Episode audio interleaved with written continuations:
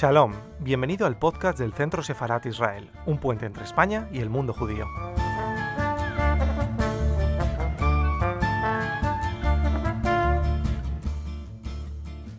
Muy buenas tardes y bienvenidos a los diferentes canales virtuales del Centro Sefarat Israel. En esta ocasión, en esta actividad eh, que, vamos, que va a tratar de recorrer la producción musical de compositores de raíces judías en el siglo, en el siglo XIX. Para ello, eh, hoy contamos con la presencia de Juan Pablo Gavilanes. Juan Pablo, bienvenido. Hola, buenas tardes, querido Israel. Un gusto. Muy buenas tardes. Muy buenas tardes. Muchísimas gracias por estar hoy con nosotros. Juan Pablo, para los que no le conozcan, porque eh, es un gran amigo de Centro Sefarat, él ya eh, ha ofrecido conciertos en el centro, pero le vamos a presentar. Juan Pablo Gavilanes es uno de los eh, referentes pianísticos latinoamericanos de su generación, eh, proviene de, Ecuador, eh, destaca por su amplio repertorio que le ha posibilitado pues, ejecutar en público obras como los preludios de Debussy o los libros 1 y 2, que no siempre han sido interpretados, digamos que raras veces han sido interpretados, así como las cuatro baladas de Chopin. Además de la sonata para cello y piano eh, Opus 19 de Rekaminov. Eh, ha sido distinguido por, la crítica en diferentes ocasiones y además ha interpretado eh, diferentes piezas musicales en Ecuador, Argentina, Portugal, España, Italia, Francia, Suiza o el Reino Unido, entre otros. Es actualmente representante en calidad de concertista de la Asociación Musical Semibreve. tiene sede en Civitanova, en Italia. Además, realizó estudios de máster en investigación eh, musicológica por la Universidad eh, Internacional de Valencia, en España, y enfocando su trabajo final de máster en la espiritualidad como vocación interpretativa de Debussy, del que, como todos ustedes imaginarán, pues es un gran intérprete. Eh, posee una licenciatura en Artes Musicales y Sonoras, obtenida por la Universidad de los Hemisferios en Quito, Ecuador, y además ha realizado estudios en la Universidad Nacional de las Artes y la Universidad Nacional de de Buenos Aires. En fin, esto es en, líneas generales el, currículum de Juan Pablo, eh, que en estos momentos se encuentra, se encuentra aquí en España. Eh, y sin más, vamos a conversar con, él acerca, como decíamos, de estos compositores de raíces judías eh, del, siglo, del siglo XIX. Vamos a hacer un comienzo por el inicio, como no podía ser de otra forma, Juan Pablo. Vamos a comenzar por uno de los primeros compositores judíos del siglo XIX, Mendelssohn, sobra conocido por todos. ¿Cuáles fueron eh, para ti sus principales aportes a la historia de la música? Sí, convendría eh, contextualizar brevemente sobre ese rico universo artístico intelectual del que provenía Felix Mendelssohn. El, filósofo, el filósofo, el filósofo español Reyes Mate, cuando aborda en uno de sus libros a los pensadores judíos de la modernidad, citaba el escritor judío Heinrich Heine, quien a su vez, quien a su vez alumbraba una imagen sobre el pensamiento judío expresada por, por el abuelo de Felix Mendelssohn, Moses Mendelssohn. Lo que Heine decía es que Mendelssohn hizo con el Talmud lo que Lutero con el papado. Es decir, declaró la Biblia única fuente de la religión, manteniendo en pie, sin embargo, eh, la, ley, la ley ceremonial mosaica, ¿no? Eh, en parte su nieto, Felix Mendelssohn, hizo algo parecido cuando resucita el significado esencial de la obra de Johann Sebastian Bach, quizás sin, proponérselo, en un, ejercicio, en un ejercicio de elevada sensibilidad espiritual y, con un deber de justicia histórico-musical, ¿eh? Sentó las bases de una, de una apreciación estético-formal que vino con el tiempo a, popularizar la máxima conocida por todos de que Bach es la, es la Biblia de los músicos. Este es el, el, aporte más significativo de, de, Félix Mendelssohn a la historia de la música, yo diría desde un punto de vista musicológico.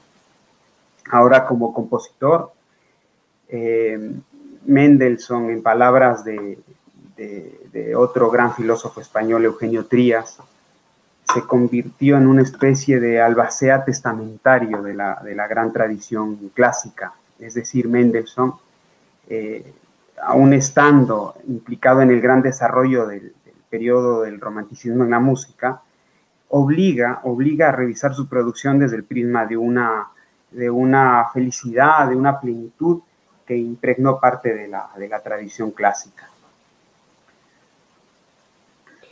Verdad es que eh, lo has comentado muy bien porque es verdad que, que Mendelssohn, Félix Mendelssohn, eh, venía de un entorno muy determinado, ¿no? Eh, su propio abuelo y su propia familia, incluso su hermana, ¿no? De la que más tarde también podremos hablar, pues tenía un entorno muy, muy apropiado para esta creación artística, ¿no? Em, tú has tenido la oportunidad de, interpretar la música de, de, Mendelssohn al piano desde un punto de vista musical como, como artista. Eh, ¿qué dificultades como pianista, qué dificultades entraña su interpretación? Sí, sabes, Israel, hay cierta, hay cierta sensación de ligereza cuando se escucha la, música de Mendelssohn. Eh, cuando se la aborda, no se, no se repara en la dificultad que implica alcanzar su, su, su dominio, su dominio técnico, artístico yo tengo una relación muy, muy cercana con, con, este compositor porque cuando debuté con orquesta toqué los conciertos para piano y orquesta de, él. Y, y, ahora en esta etapa de mi vida ha vuelto, ha vuelto a mí eh, en forma de lead, en forma de las canciones sin palabras. Eh, y fue algo muy, muy hermoso porque, porque él, él, compuso esas canciones sin palabras como, como que si fueran digamos, las canciones de, tanto se desarrolló, ¿no? Ese estilo musical de Lid en, el siglo XIX, ¿no? Para voz y piano, pero él las compuso solo para piano. Eh, yo he descubierto, he hallado algunas, algunas revelaciones que, la, misma partitura eh, nos lleva, digamos, a descubrirlas, que tienen que ver con, el fraseo de la mano derecha, eh, las respiraciones que uno puede hacer con, con cada frase, eh, a la manera de un cantante, ¿sabes? Como que si un cantante estuviera diciendo un texto. Entonces, eso es una, una maravilla y, sabes, ya que lo nombrabas, la nombrabas a Fanny, Fanny Mendelssohn, su, hermana, una, una gran mujer, una gran mujer y una gran compositora. Tiene unas piezas hermosísimas para piano, para música de cámara, que yo recomendaría a todos los pianistas, todos los pianistas que, que se tomen un tiempo para explorarla. Eh, bueno, muchos de los que nos están escuchando eh, están, eh, siguiendo esta conversación y a lo mejor no han escuchado tocar a, Juan Pablo Gavilanes, así que vamos a compartir a través del chat un vídeo para que lo vean después cuando termine esta conversación en el que pueden escuchar uno de los referentes de Juan Pablo Gavilanes en nuestro país y lo van a poder ver. Em, y asimismo, si te parece, como estamos hablando de música, podemos poner un poco eh, de fondo, Juan Pablo, esta selección que también nos has hecho, eh, con, concretamente este capricho brillante de, en, en B menor, eh, opus 22 de, de Mendelssohn, para que también quien, quien nos esté escuchando sepa de qué estamos hablando. Maravilloso. Em, Juan Pablo, em, vamos a continuar con otro de los grandes nombres compositores judíos, de esta lista de compositores judíos del siglo XIX, eh, Arnold Schoenberg, eh, que fue un gran innovador en el ámbito de la música. Eh, ¿A qué se deben estas innovaciones y en qué consistieron para que lo podamos entender? Sí, sabes, em, los rasgos composicionales característicos de esta, esta, como tú bien llamas, innovación paradigmática Schoenberg desplegó en la historia de la música, eh, bien se pueden hallar en su complejidad formal, eh, a saber en su, en su, sistema tonal de 12, de 12 tonos, ¿no? que vino a revelar el, que bien conoces como el dodecafonismo, ¿no? construyendo así una, una inédita arquitectura armónica, provocando, yo diría en definitiva, un nuevo tratamiento del sonido desde allí, desde ese punto es que a mí me interesa en Schoenberg la idea, la idea del arte frente al arte. Él instaura una estética como reflexión filosófica de, su manifestación artística. Es,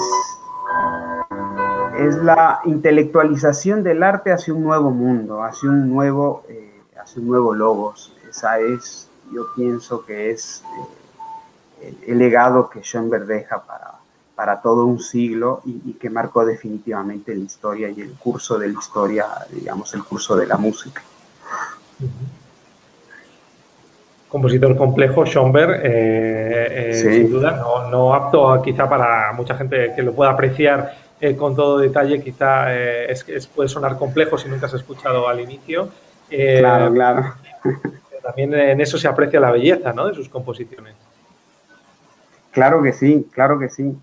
No obstante, pues ahí tenemos a otro compositor de, origen judío, Alban Berg, que fue su alumno y también tiene un estilo, yo diría más, si se quiere, más expresionista, eh, que también es una belleza explorarlo. ¿eh?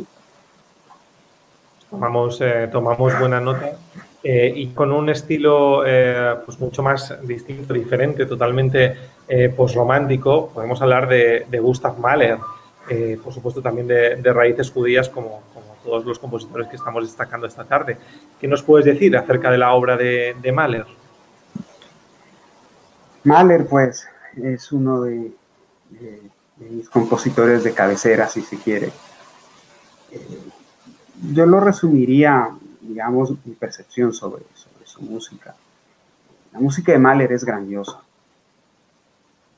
Eh, o sea, me refiero en cuanto a una búsqueda estética a la postre eh, le otorga un sentido, otorga un sentido a su, a su propio universo musical. Él se valía, él, lo decía, lo escribió, que había que valerse todos los medios y recursos que se encuentren a disposición y así, es que se erige la gran orquesta, ¿no? Como, concepto de, una catedral sonora.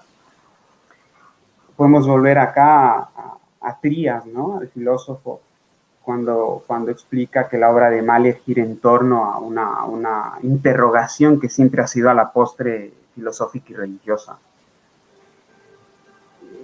Diría que es la cuestión metafísica que envuelve al mundo judeo-cristiano en los primeros siglos de nuestra era. Eh, de dónde venimos, hacia dónde vamos, cuál es el sentido de la vida, qué sentido tiene el sufrimiento.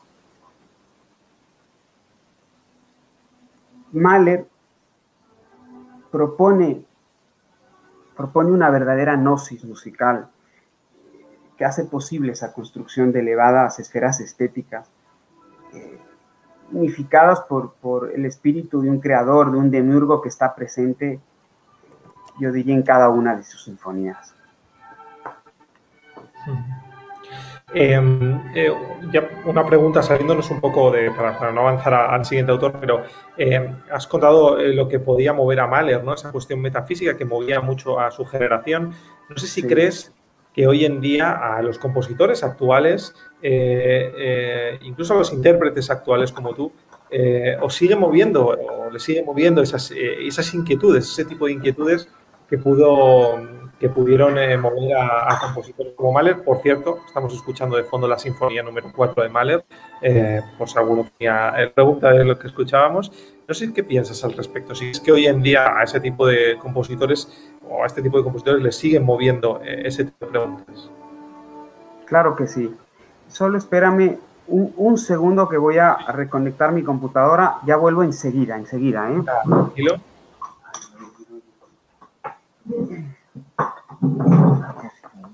Son cosas del, directo que suelen, eh, que suelen pasar. Ya estoy, ya estoy, ¿eh? Perdona que se, me desconectó.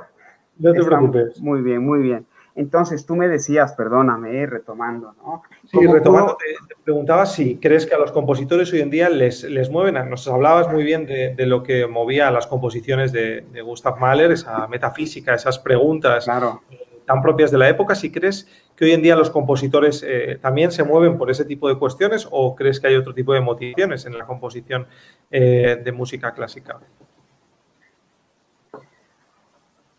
Pues yo creo que sí, yo creo que sí. Yo he tenido la oportunidad de hacer análisis y escritos académicos sobre, sobre compositores, por ejemplo, españoles de música contemporánea y su música es sumamente rica.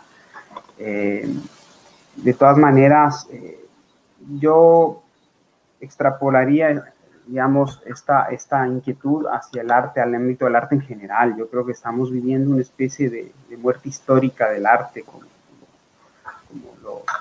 lo, dice Arthur Danto. Eh, y es una crisis que tiene que ver con, que pareciera que ya no hay nada más por, decir con, con el arte, ¿no?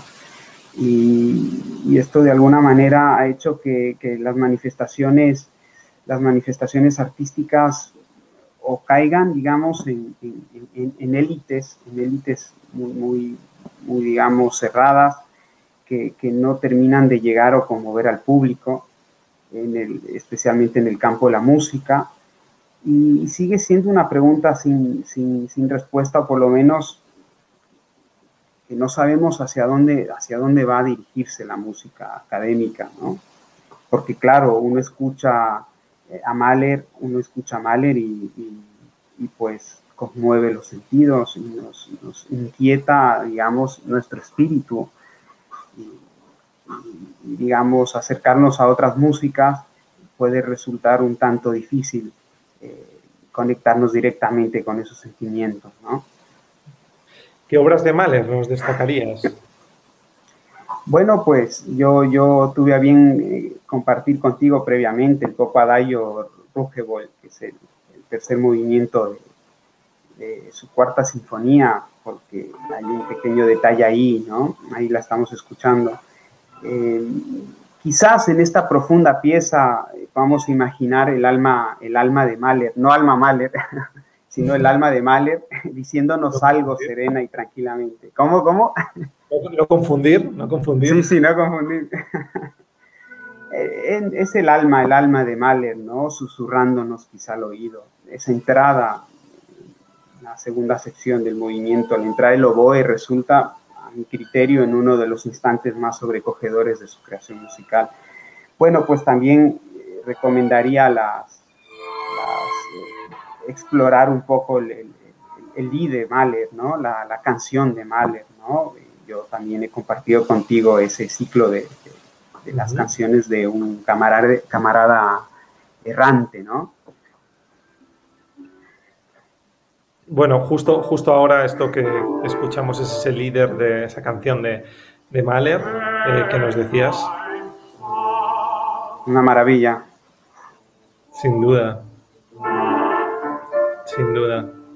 Y de Mahler, eh, Juan Pablo, nos vamos eh, a, otro, a otro nombre, a otro nombre, a otro compositor eh, de raíces judías que, aunque nacido en el siglo XIX, ya digamos que produce casi toda su, su, creación artística en el siglo XX, que es Gershwin, alguien a quien cuya obra tú, tú conoces muy bien, porque también has interpretado, también interpretas, de hecho.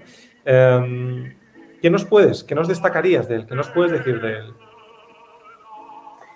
A mí me encanta, me encanta Gershwin para, analizar su, rol histórico ¿no? en todo este proceso del desarrollo musical, ¿no?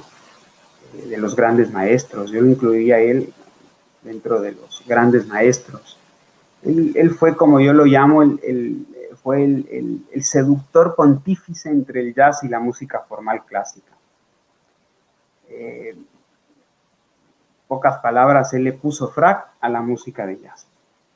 Y precisamente por ello, como, como suele suceder con aquellos, con aquellos grandes hombres que, tienden puentes, ¿no? De ahí la palabra pontífice, tienden puentes para el beneficio espiritual de la humanidad, precisamente. Eh, Gershwin fue vilipendiado injustamente por sus grandes contemporáneos de la música clásica. Yo, yo pienso, no obstante, que que hoy en día está perfectamente, perfectamente demostrada la, seriedad de su música y que es digna de, todo un análisis interpretativo, cual se puede dirigir tranquilamente al hallazgo de un discurso musical que, se dispone con una, con una facilidad inaudita, diría yo, ¿eh? dentro de ese plenario sustancial que impone la arquitectura del, del virtuosismo, ¿no? de, la, que viene de la tradición romántica, incluso me animaría a decir la, influencia impresionista en su pianismo.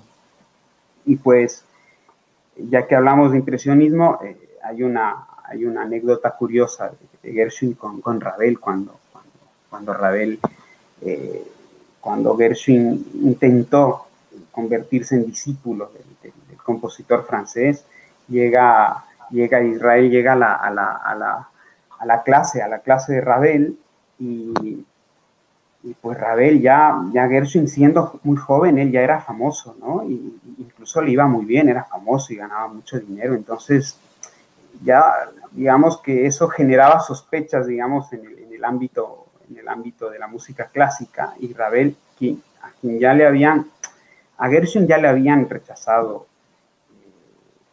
Nadia Boulanger, Stravinsky le habían, le rechazado. Y entonces llega donde Ravel y Ravel le pregunta, eh, dígame usted joven, eh, ¿y cuánto ganó usted el año pasado? Y, Gershwin le dice, bueno, el año pasado gané como 200 mil dólares de esos tiempos. Y Ravel le, responde, ah, bueno, entonces el que, el que tiene que convertirse en su discípulo soy yo, ¿eh? Entonces, eh, eso, digamos, es la, el sino que le tocó, digamos, a, a Gershwin, un músico de una delicadeza, de una delicadeza y de un virtuosismo, pero que yo pienso que él está justamente reconocido hoy en día. verdad que para el público eh, la música de Gershwin eh, tiene un imán especial, ¿no? Gusta mucho, atrae mucho al público contemporáneo, ¿no? claro. De hecho, sus piezas más jazzísticas pues son, muy admiradas. ¿Qué crees que es lo que hace que comunique, que conecte también con el público de hoy en día, ¿no? con un público actual? Bueno, él es el, transmite la música de, la urbe, ¿no? De, la, de, la, de las primeras grandes cosmópolis, ¿no? Que, surgieron en, Estados Unidos, digamos, impregnándose totalmente la cultura afro-norteamericana del, jazz, que él, asistió a los inicios del jazz, pero con, una, digamos, un intelecto y una capacidad para, para desplegarla dentro de la factura del, del discurso académico. Y eso es lo que lo hace un pianista fantástico, primeramente, y un compositor maravilloso.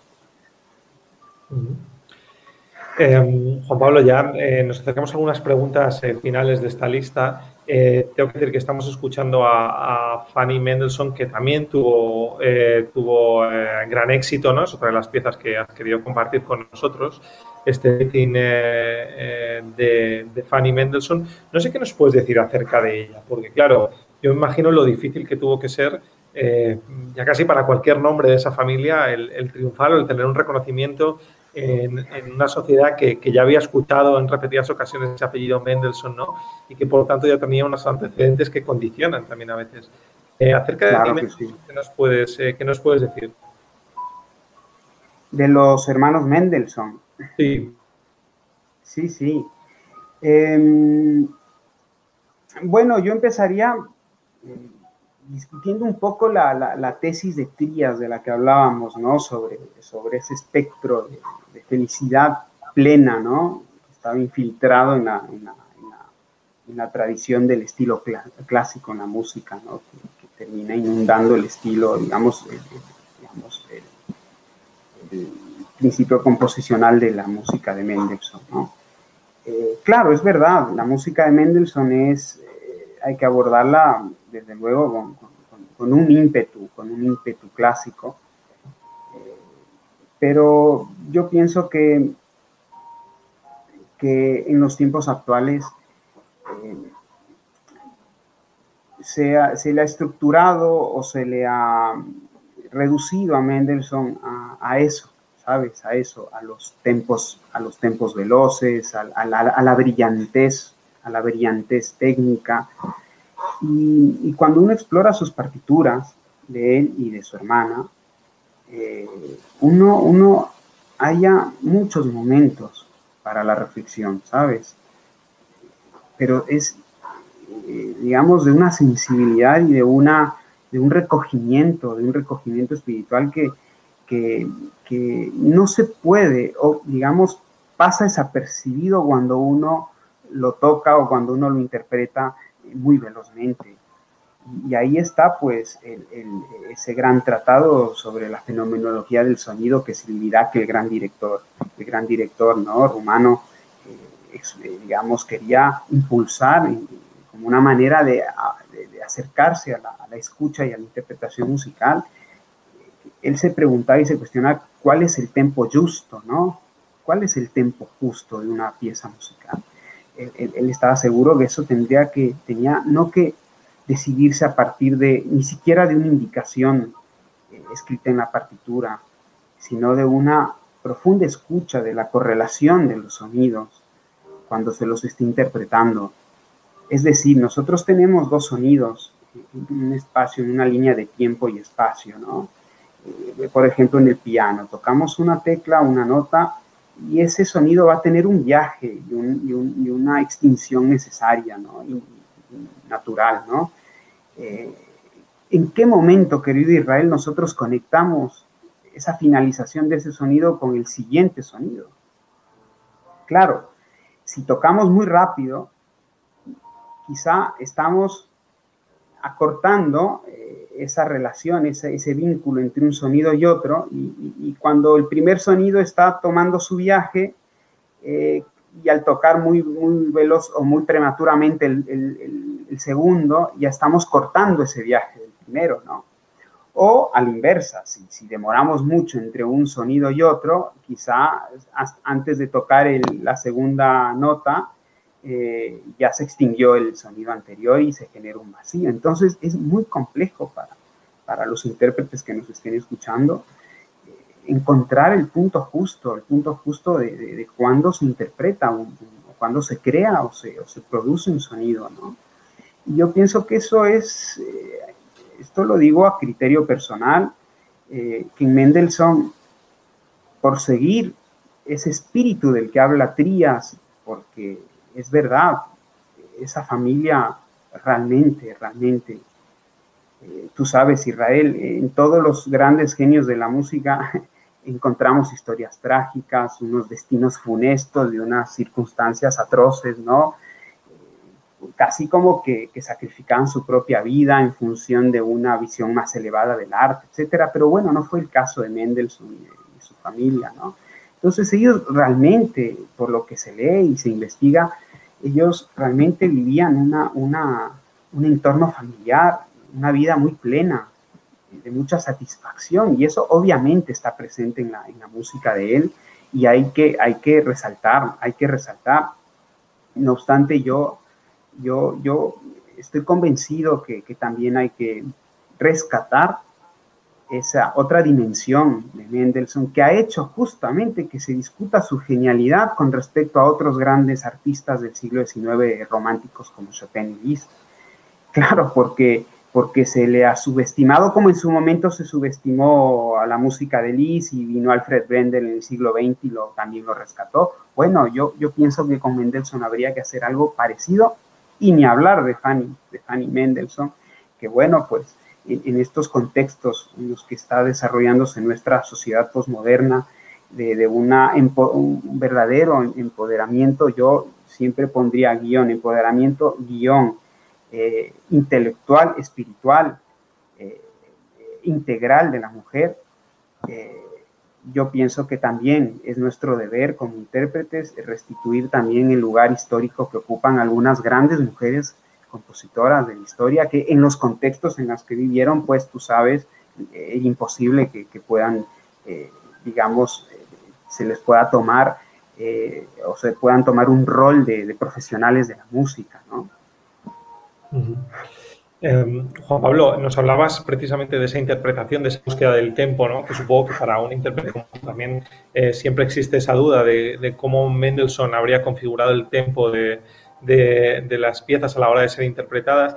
¿Qué puede aprender un músico como tú, eh, o qué aprende un músico como tú de las obras de los compositores de los que hoy estamos hablando, de estos compositores como Mendelssohn, Mahler o eh, Schoenberg o Gershwin? Bueno, pues em, lo lindo de la música académica, de la gran buena música clásica, ¿no? Eh, es la constante cuestión e interpelación de la existencia del ser. Es decir, es obligación de los intérpretes no solamente buscar las respuestas detrás o en el peor de los casos, como muchas veces se suele hacer, solamente en la partitura. ¿eh? Primeramente hay que ver detrás de la partitura y después creo que hay que salirse incluso de la, de la esfera musical para poder eh, también abarcar algunas inquietudes que a estos grandes músicos les, digamos, les desafiaba o les inquietaba también a su vez. Entonces, em, mi aprendizaje, mi, aprendizaje constante y diario con, estos grandes compositores, a la larga van de la mano de, un aprendizaje humano, un aprendizaje eh, ético, de, una forma de estar en el mundo. De alguna manera en mis escritos yo pongo de manifiesto esto, quizá como una crítica, quizá como una crítica a los algunos de los, de los criterios con los, que se, con los que se forma muchas veces a los jóvenes músicos salen muchas veces grandes técnicos, ejecutores del piano, pero pues sin herramientas para el pensamiento, para las disquisiciones que tienen que ver con, cuestionarse estas preguntas de las que hablábamos arriba, no tan, tan enraizadas en el, mundo judío cristiano. Entonces, eh, ¿cómo entender qué es lo que qué es lo que sufría o lo que, o lo que le conmovía a Mahler si es que no somos capaces de, encontrar la dimensión sublime de su arte en la filosofía, en la estética del arte, etcétera, ¿no? Como decíamos de Schoenberg, él, promovió una filosofía del arte a través de la música.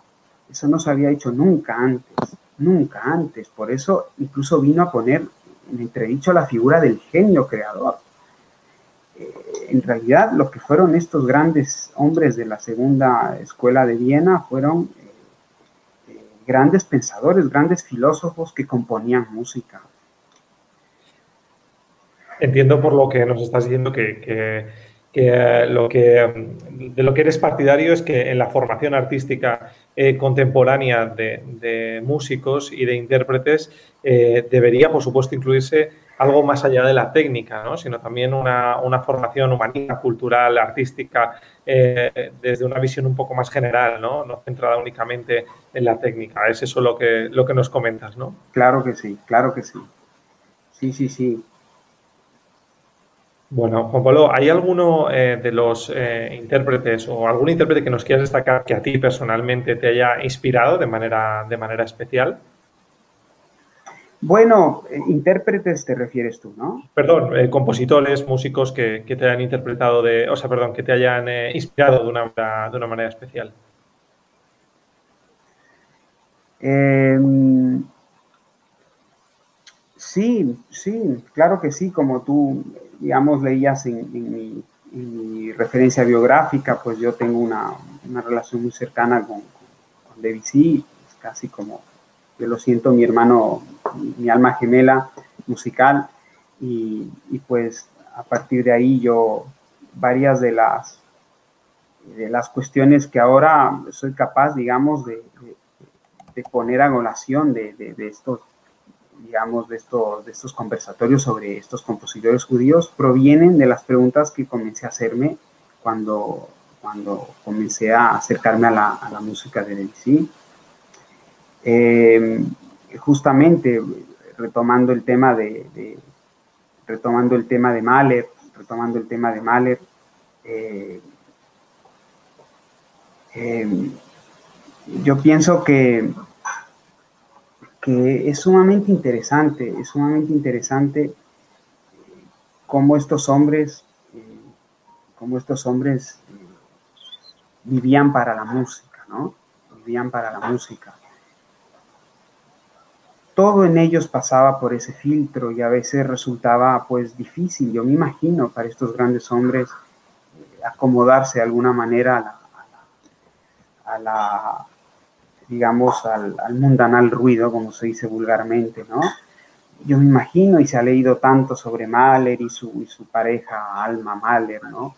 Eh, qué difícil que, habrá sido que, se conecte la vida, la vida cotidiana con con su poder creativo, ¿no? Que, eran casi como verdaderos llamados vocacionales, ¿no? Que no podían, no podían negarse o, rechazar ese llamado, ¿no? Entonces, eh, estos son los compositores que a mí me inspiran como intérprete Eh, fíjate tú, Mahler no, no tiene en sí, más allá de, los, de las canciones que hemos puesto ahora como, referencias, eh, no tiene, no es conocido por tener, digamos, un, un opus, una, producción pianística, ¿no? Pero, pero, yo como pianista sé que tengo que escuchar a Mahler, las sinfonías de Mahler, las sinfonías de Bruckner, es para, para entender esto de lo que hablaba el Iraque, ¿no? Y poder llevarlo al, llevarlo al, pianismo, ¿no? Entonces, sí, desde luego, todos los, los, compositores, estos grandes maestros de la música, yo creo que, que, siempre tienen algo que decirnos Israel y vale la pena eh, escucharlos, vale la pena escuchar lo que tienen que decir.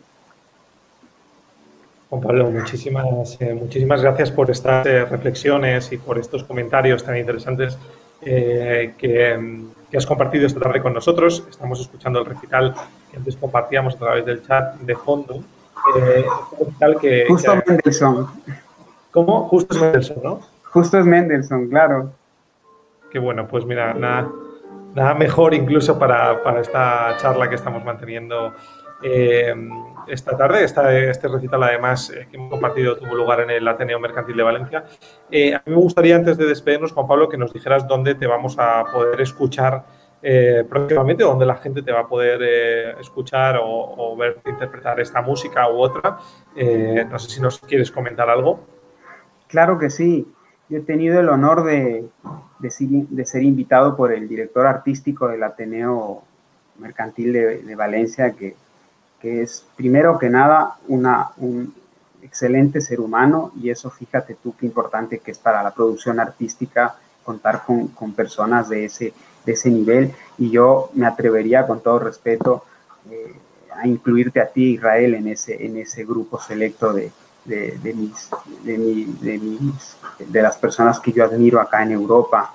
Entonces, el, director artístico del Ateneo Mercantil de Valencia está en el preproyecto, yo diría, de, un, de, una, de un diseño, de una, de una propuesta de temporada musical eh, muy desafiante para Valencia y para el mismo Ateneo, ¿no?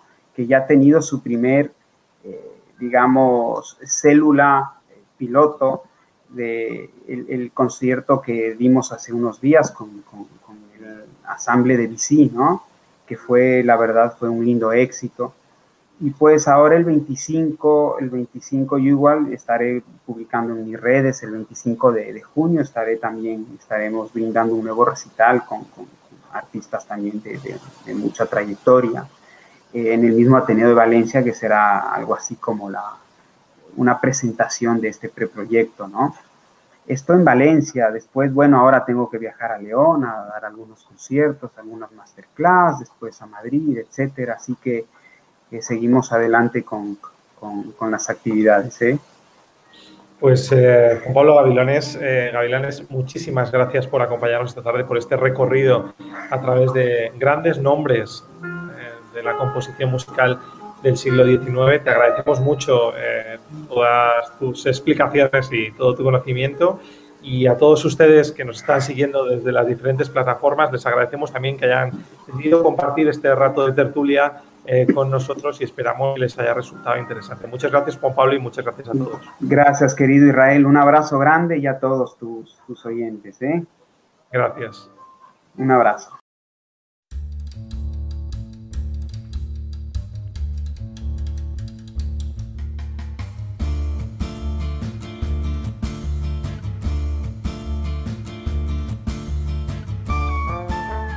Gracias por escucharnos. Recuerda que también nos puedes seguir a través de Instagram, Facebook y Twitter con el usuario arroba Centro Israel o si lo prefieres en nuestra página web www.sefarat-israel.es.